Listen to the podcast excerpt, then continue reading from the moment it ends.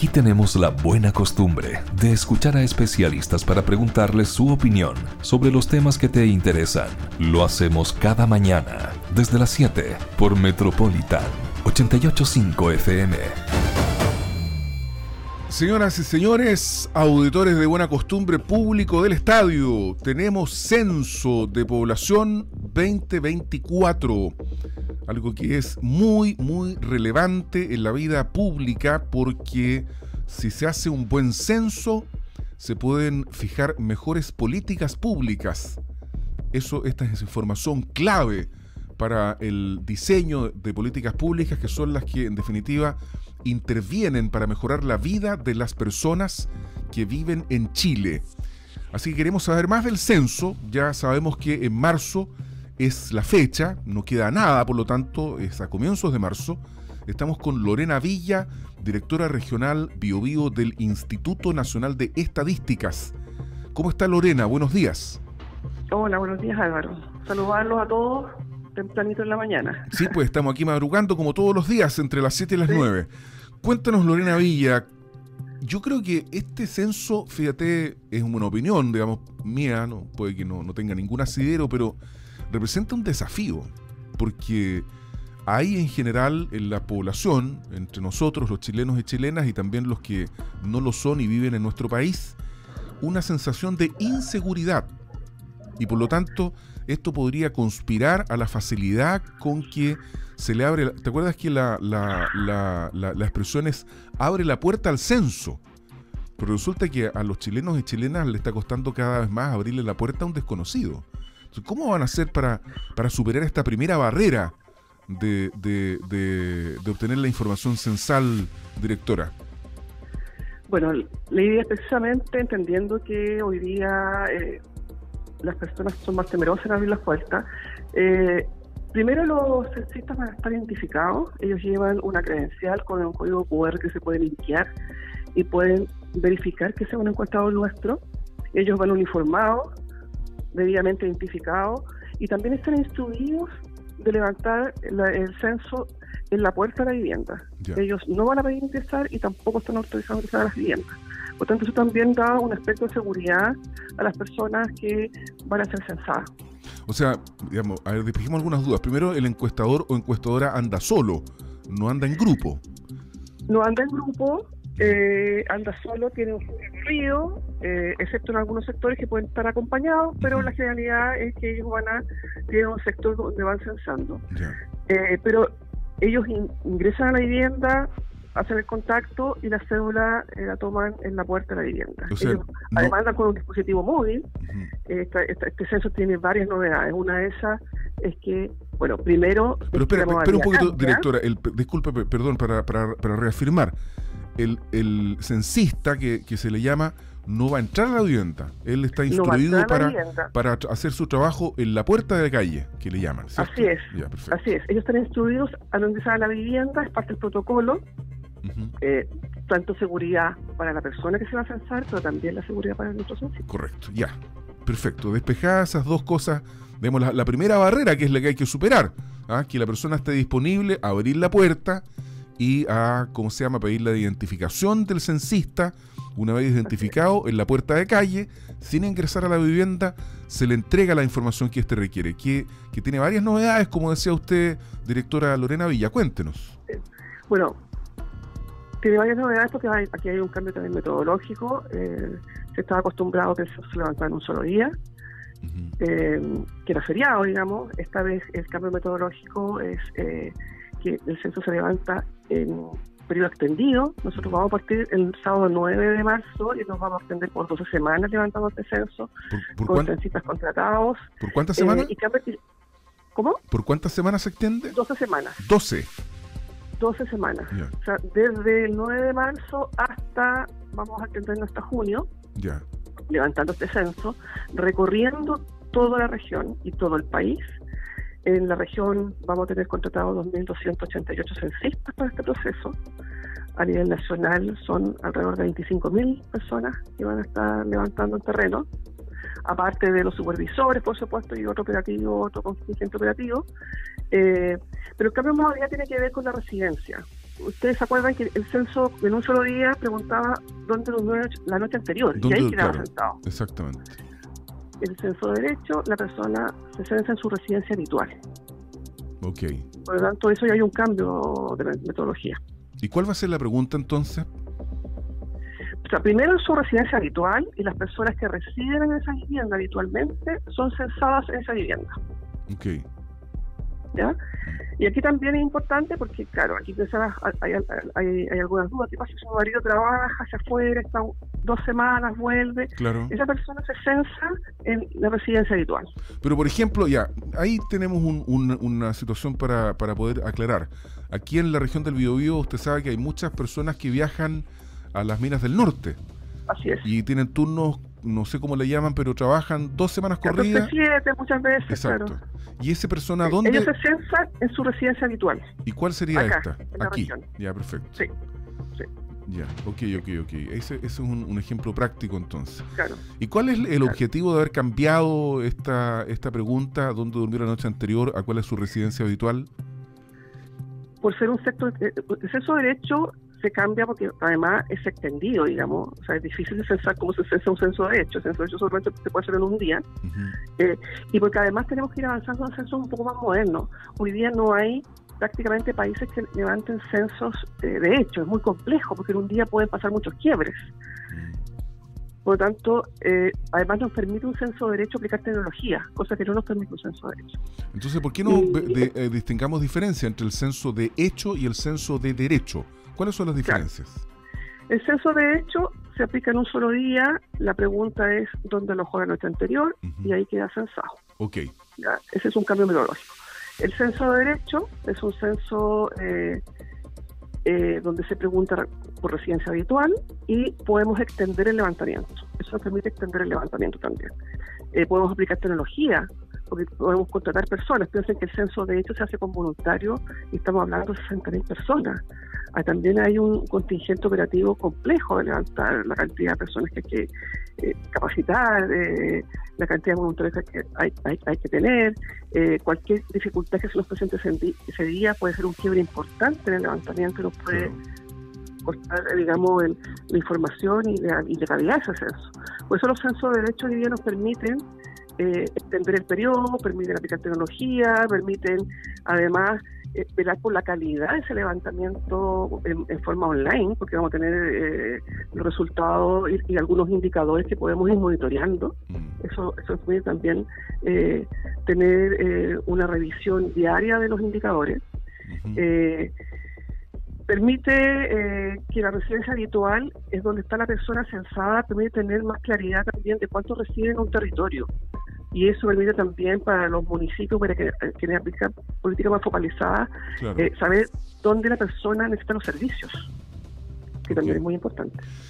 Directora regional del INE Biobío, Lorena Villa, y esto de que sea el censo extendido, ¿cómo lo van a hacer para evitar, eh, digamos, perder el control? ¿En qué sentido? En que, por ejemplo, falte censar un sector en particular y haya personas que quieran realizar algún tipo de estafa, en fin, ¿cómo van a estar informando a la gente cuáles son los sectores que van a ser censados en el futuro próximo? Bueno, nosotros tenemos eh, está todo planificado por sectores, hemos estado trabajando con junta de vecinos, vamos a estar informando el momento que vamos recorriendo ciertos sectores, eh, de modo que no nos quede ningún sector por censar. Eso ya está, nosotros ya hicimos previamente una actualización presensal, tenemos identificado la cantidad de viviendas por sector, sabemos cuántos son, en el recorrido vamos monitoreando que vayamos censando todo. Y aquí muy importante también la difusión. Eh, de, recordarles que vamos a estar censando todo ese periodo, digamos, no, no solamente la partida, sino que eh, eh, necesitamos que las personas estén enteradas de los momentos que vamos a estar censando todos los sectores. Eh, importante en este proceso que la gente entienda que es un censo distinto, una persona puede contestar por el resto de la, del resto de la familia y del hogar, Eh, por lo tanto, es importante que eh, ingresen y revisen y vean la, la, la, cédula para que sepan qué preguntas se le van a hacer. Eso. Eh, estar preparado con algunas preguntas que de repente nos cuesta un poquito más saber del resto, fecha de nacimiento, nivel de educación y otras preguntas modo que la persona que, eh, que nos entregue la información eh, eh, tenga claridad de la información del resto de su familia. Bueno, aproveche entonces, este, directora, por favor, si es tan amable, de decir qué otras preguntas van en el censo, porque, por ejemplo, la, la gente nos piensa que le van a preguntar, no sé, de, de, de, su sueldo, de cuánto gana, cuál es el ingreso. No. ¿Mm? Importante aclarar y también decir que Primero, toda la información que se le entrega al INE y, en este censo y en todas las encuestas que levantamos está protegida bajo el secreto estadístico. Por ninguna razón esta información se comparte y es pública, solamente son, eh, nosotros tomamos el dato estadístico. Eh, son 50 preguntas que trae la cédula censal de vivienda, de hogar y de persona. Eh, hay preguntas nuevas que se han incorporado. Recuerden que el censo anterior fue un censo abreviado de 20 preguntas, esta vez son 50. Eh, y se han agregado preguntas que tienen que ver un poco con, los tiempos de hoy día. Eh, medio eliminación de basura, eh, preguntas sobre eh, manejo de lengua, por ejemplo, afrodescendencia,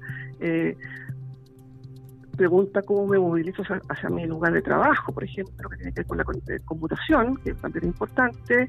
Eh, hay preguntas de discapacidad que antes no estaban no estaban incorporadas en el censo. Eh, hay preguntas de género también que, es nueva. Eh, y la batería de preguntas normales en los censos, que son las que nos permiten compararnos con otros censos, que son la sociodemográfica, sexo, edad, educación, etcétera. Vamos a preguntar también por calefacción, cómo se calefacciona la vivienda, eh, una serie de preguntas que son relevantes como información oficial base para el diseño de políticas públicas y apoyar la toma de decisiones, por supuesto, tanto de los sectores públicos como privados. ¿Cómo van a, van a hacer para no cometer los errores que se cometieron en el censo de 2012? Para aquí los vamos a recordar, digamos, pero ¿cuáles son las precauciones, las, las eh, las enseñanzas que se han obtenido de, aquella actividad que tuvo inconvenientes tan severos? Primero, estamos, nosotros llevamos cuatro años planificando este censo, por lo tanto, eh, se ha sido bien riguroso en la planificación y eso es súper importante. Y además, la tecnología que incorporamos nos va a permitir monitorear y tener claridad de, que podamos llegar a todos los sectores. Y monitorear también la calidad del proceso de levantamiento de eh, de lo básico, digamos, que tiene que ver con eh, preguntas de demográficas que, que, son parte de la calidad de un censo, digamos, que tiene que monitorearse y saber y poder, poder corregir a tiempo. Eh, eso nos permite tener un censo de mayor calidad eh, y también nos permite tener información de otras variables online que son relevantes también ir revisando. con eso nos resguardamos de, de poder recorrer todo, pero aquí es súper importante y aquí hago un llamado a la confianza porque esto no lo podemos hacer si las personas no participan en este proceso. Es importante que nos abran la puerta, que nos entreguen la información. Esta información no se cruza con ningún otro servicio, no vamos a ver los subsidios, no se, cruza con nada que podría ser un temor. Tampoco preguntamos eh, en el caso de los migrantes si están irregulares o no, regulares. Eso, eso le voy a preguntar, a nosotros no, nos interesa eh, ver y, tener la información de cuántas viviendas tenemos para caracterizar la vivienda y cuántas personas viven también, para saber cuántos somos y cómo vivimos y, y, cómo somos, digamos. Pero sí es, importante. al país. Pero, sí es importante, directora, por ejemplo, en el caso de la, de, la población extranjera, determinar, eh, a propósito de la información censal, cuántos extranjeros viven en Chile. Lo que ustedes no van a hacer es preguntar ¿usted está eh, regular o irregular? Esa, esa pregunta no se va a hacer. No se va a hacer. Mm. Lo que sí se pregunta es por nacionalidad y cuánto tiempo lleva en el país. Pero no se va a hacer, eh, nosotros buscamos eso, digamos. Eh, y eso es importante porque necesitamos nosotros saber cuántas personas están viviendo en este país, cómo viven, dónde viven. Claro. Es clave todo esto. ¿ah? Yo creo que es relevante, digamos, que las personas tengan súper a la vista que, todo esto que se hace eh, a través del censo es determinante y relevante para poder hacer las políticas necesarias para mejorar la vida, sobre todo las personas más pobres, digamos. O sea, para focalizar bien las políticas públicas hay que saber bien dónde, dónde estamos, cómo vivimos, dónde vivimos, cuántos somos, para poder definir el, el presupuesto de lo que le llaman el per cápita, por ejemplo, en salud, es tan importante todo eso. Así es. ¿Dónde tenemos nuestros adultos mayores concentrados? Mm. ¿Dónde necesitamos instalar un hospital? ¿Dónde necesitamos las vacunas? Toda esa información es necesaria y los censos nos proveen de esta información actualizada. Muy bien, pues directora este, Lorena Villa, directora regional del Instituto Nacional de Estadísticas. Seguramente vamos a estar en comunicación más adelante porque esto está recién comenzando. Así es. Ya tenemos fecha de inicio, ¿cierto? Es el, me dijo usted, el 8 de marzo. 9 de marzo. 9 de marzo. 9 de marzo partimos el levantamiento en terreno. Ya, pues. Ojalá que les salga todo bien, que, que, sea un éxito ¿ah? y que el, el, eh, todo este despliegue sea lo menos complejo posible y podamos tener la mejor información deseable. Muchas gracias por estar con nosotros esta mañana. Muchas gracias y bueno, de, nuevo a todos que nos escuchan, abrirle la puerta al censo.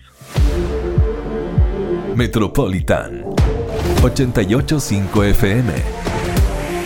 Somos tendencia.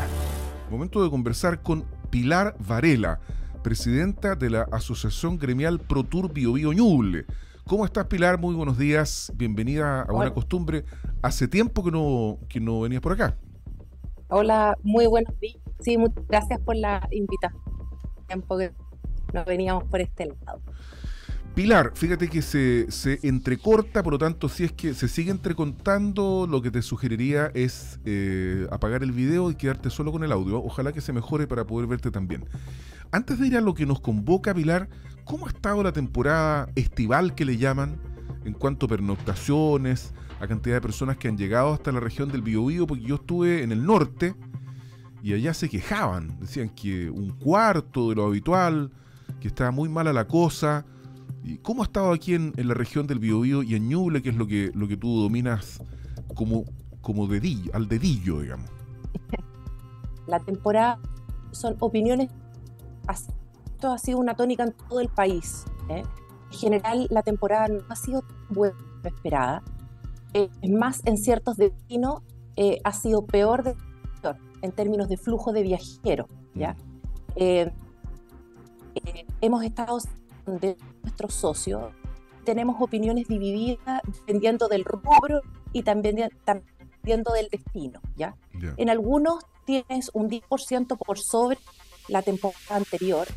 En otros destinos llegas a tener hasta un 20 o un 30% menos eh, que la temporada anterior. Principalmente por menor o volumen o, o, por menor disponibilidad. ¿ya? Entonces, el volumen es más o menos equivalente, el gasto promedio de los visitantes ha bajado, se ha reducido. ¿ya? Entonces, no podemos decir que rotundamente temporada que el anterior pero sí es bastante dispar. Y esa es una tónica que nosotros en este pulso también hemos partido en otros destinos del país y que tanto en vivo como en repite. ¿ya? Eh, hay algunos que les mejor, pero no es la tónica general y compartida de toda la región. Ya. Oye, Pilar, mira, te vamos a llamar por el celular. Vamos a sacar el audio por el celular porque definitivamente se escucha, pero se entrecorta. Entonces, para que la conversación sea más fluida, te vamos a llamar por el celular. Oye, el, y por, bueno, está súper claro, eh, para algunos bueno, muy bueno, para otros malo y, algunos, algunos muy malos, como, es, como son las cosas en la vida, no, no todo es parejo, tiene matices, en fin, y, todo eso. El tiempo acompañado, afortunadamente no hemos tenido incendios forestales, yo creo que eso probablemente ha conspirado favorablemente para que para algunos la temporada sea buena. ¿Dónde ha sido mejor que en otras partes, Pilar, para ver el, vaso medio lleno? Eh, claro, en las, las, personas que les ha ido bien o de, lo, de, lo, de, los, de las empresas que nos han contestado que, que les ha ido bien, ellos tienen algún aumento entre un 10 o un 20% más. Ahora, nosotros sondeamos dentro de los socios de ProTour y ahí tenemos restaurantes, tenemos turoperadores, tenemos alojamiento, o sea, hay una diversidad de actividades. Claro, claro, claro, sí. Eh, entonces, pero sí está bastante irregular, ¿ya? No podemos decir que ha sido una temporada exitosa para toda la región, para ambas regiones, eh, y bastante irregular me refiero porque con reservas por muy por sobre la fecha, eh, de repente semanas que se ven con baja ocupación y luego sube el, el, índice de ocupación o visitantes. Entonces, en ese sentido, eh, no es, y eso es un síntoma claro de la economía, de la economía nacional. Claro, No, anda bien. De la capacidad de gasto de los visitantes. Recordemos que nuestras regiones, Biobío y Ñuble, reciben un 90% de visitantes nacionales principalmente que vienen de la región metropolitana y también un porcentaje muy importante que hace visitas intrarregionales, es decir, que de Biobío van a Ñuble, de Ñuble Biobío, eh, o dentro o hacen turismo dentro de la misma región. Entonces, claramente esto es un síntoma de cómo está la economía a nivel nacional en términos de la capacidad de gasto y, presupuesto que destinan los chilenos para el ocio y las vacaciones. Pilar Varela, directora de la Asociación Gremial ProTour Bio Bio Ñuble. Vamos ahora a esta iniciativa que ustedes están impulsando y que está vinculada con la nueva realidad que va a comenzar o que, se comenzará a vivir de nuevo en el aeropuerto Carriel Sur. Ahora habrá que denominarle Aeropuerto Internacional Carriel Sur porque a partir de este 20 de marzo eh, comienza una conexión directa entre Concepción y Buenos Aires. Entonces lo que hay que hacer es incentivar a que los porteños, a pesar que están con su crisis económica ahí eh, al galope, de todas formas sientan la tentación y se sientan motivados a venir directamente a la región del Biobío. ¿Cómo están craneando para conseguir este objetivo que no es fácil? No, no es nada fácil. Bueno, primero esto es una tremenda oportunidad. Al fin nuestro aeropuerto, que ahora tiene una amplitud de, de, salas de embarque y todo, puede recibir los vuelos internacionales. Eh, conversábamos tanto con los ejecutivos de la aerolínea que claro, decir a Buenos Aires es... JetSmart. JetSmart es la aerolínea que así como en octubre eh, del 2000, ya no recuerdo, 2018, 2019, lanzó este vuelo inaugural con Lima, Perú, eh, que fue el primero de ruta internacional de conexión directa desde la región. Eh, ahora nuevamente vuelve a apoyar el destino y la descentralización del país, apostando por esta ruta Concepción-Buenos Aires. Mm que los penquistas eh, vayan a Buenos Aires, por supuesto que eso nadie lo va a dudar, porque es una tremenda oportunidad y, el destino es justo conocido. Pero que el avión regrese con porteños que visiten Biobío o que a partir de la entrada de Biobío sea una entrada al sur de Chile, eso es lo más complejo. Eh, el posicionamiento de, Concepción en Buenos Aires es bajísimo. Eh, no se conoce nuestra ciudad, nuestra región, las bondades, los atractivos turísticos que tiene. Y en ese sentido es que hemos eh, sostenido distintas reuniones con la aerolínea eh, desde la asociación gremial, proponiendo acciones para poder eh, difundirlo de manera colaborativa. También esta semana participamos en una reunión junto con Cernatur y el gobierno regional en esta misma línea. Como, como gremio, nosotros a partir de la iniciativa que tuvimos con, con Lima, de esa mm. experiencia, realizamos varios fan, FAM Trip se llama, viajes de inspección, ¿ya? En esa oportunidad lo hicimos con agencias eh, peruanas que vinieron a conocer para poder difundir y vender los destinos de Biobío y Ñuble en el mercado peruano. Y en esta oportunidad lo que ofrecimos y que estamos coordinando es un viaje para influenciadores argentinos, ¿ya? Para que, y, o para prensa argentina, que visite, que conozca nuestros atractivos y que a partir de eso ellos puedan generar contenido en, sus redes sociales o en sus medios eh, para que los porteños puedan difundir y conocer em, eh, esta, esta experiencia. A nosotros nos parece, o sea, esto es una acción junto con una campaña que Cernatur tiene que liderar en el mercado argentino, una campaña digital, pero las cosas eh, hay que hacerlas en paralelo y por distintos canales. ¿ya? Una campaña de difusión del mercado argentino y que tú puedas poner, por supuesto, que la postal de los atractivos que tiene BioBio en una escapada de fin de semana o, ¿por qué no?, hacer un día o dos noches en Concepción y luego seguir hacia el sur de Chile. ¿ya? Esto es en paralelo.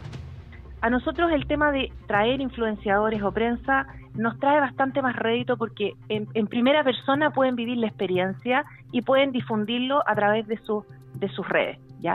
Por eso ofrecimos esta iniciativa de forma colaborativa con aporte de los socios de ProTour, em, del que tiene restaurante, del que por supuesto es un tour operador, el circuito, armamos un programa también pensado en los intereses de los porteños, ¿ya? Esto no se arma al azar, hoy en la reunión estratégica que sostuvimos esta semana, eh, Cernatur nos compartía un poco los intereses y el perfil del visitante. ¿Cómo, ¿cómo es ese perfil? ¿Cómo, ¿Cómo es el perfil del porteño? Claro, tienen intereses, viajan, fíjate, en un 40% solos, ¿ya? Tienen un viaje solos o viajes con pareja. Mira. Eh, el interés por el shopping de los argentinos sigue estando presente, ¿ya?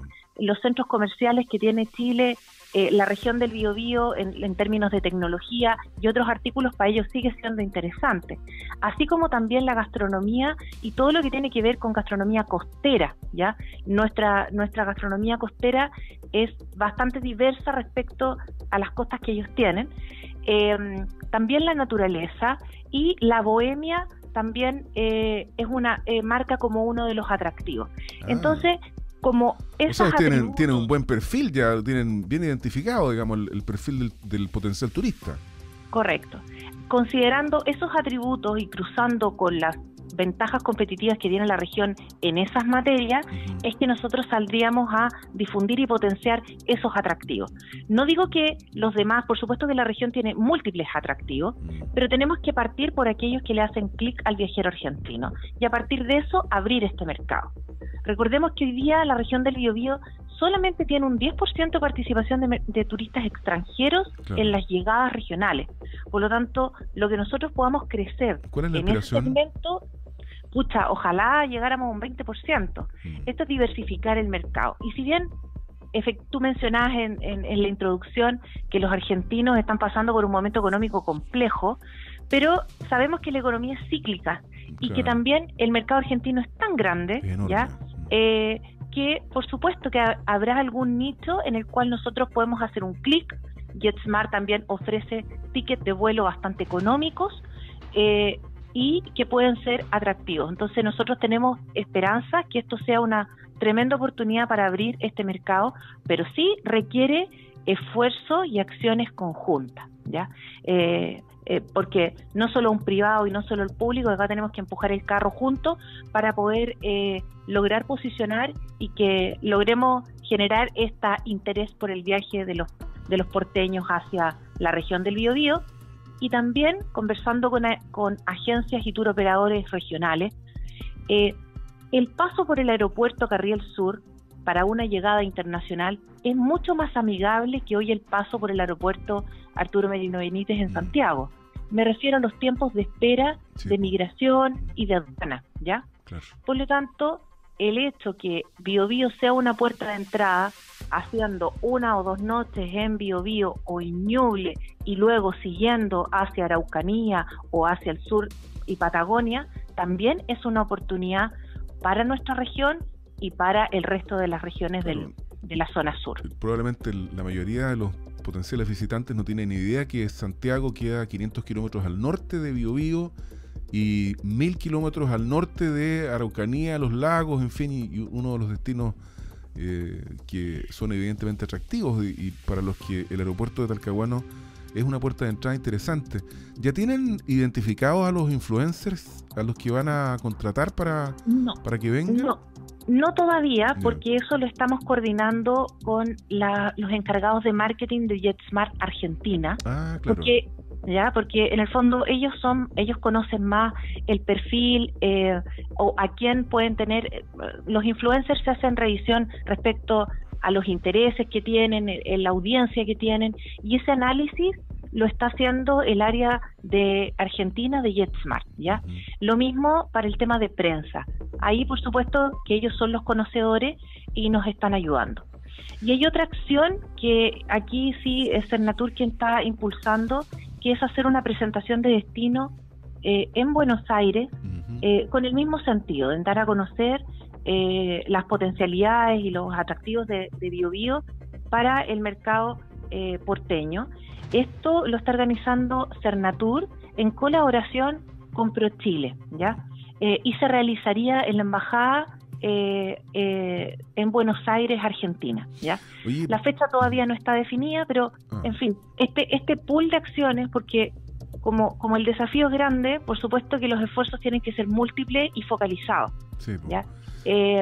estamos haciéndola para poder lograr potenciar en el menor tiempo posible, ojalá, este mercado. Oye, ¿y la, y la campaña en redes sociales que están impulsando ustedes en ProTour, ¿cuándo, sería, cuánto piensan lanzarla? Porque ya los vuelos empiezan el 20 y yo estoy seguro que de Concepción a Buenos Aires está todo vendido, deben estar probablemente los pasajes agotados, pero al revés no, entonces urge, apura. Eh, sí, bueno, en eso nos estamos coordinando con, con JetSmart eh, para hacer estas acciones conjuntas. Todavía la fecha no la tenemos en salida, eh, pero por supuesto que ahí nos estamos asesorando con ellos respecto al perfil, a, al a la segmentación y posicionamiento para, para poder eh, optimizar los recursos también, que, que nunca son tan tan tan abundantes ni y bien bien escaso entonces para poder hacer la, el mejor rendimiento de esos presupuestos. Sí Pilar Varela, presidenta de la Asociación Gremial Proturbio Bio Ñuble, muchas gracias por haber conversado con nosotros tan temprano por la mañana y ojalá que todo vaya bien y nos daremos una vueltecita por Buenos Aires. Ahora sale todo más fácil. ¿ah? sí, muchísimas gracias por la invitación y bueno, aprovechar esta tremenda oportunidad también para, para los residentes de Bio, Bio de, viajar a Buenos Aires. Muchas gracias, Pilar, que estés muy bien. ¿ah? Gracias a ti, nos vemos. Chao, chao. Buen día. Buena costumbre es actualidad y opinión con el respaldo informativo de sabes.cl por Metropolitan 885 FM.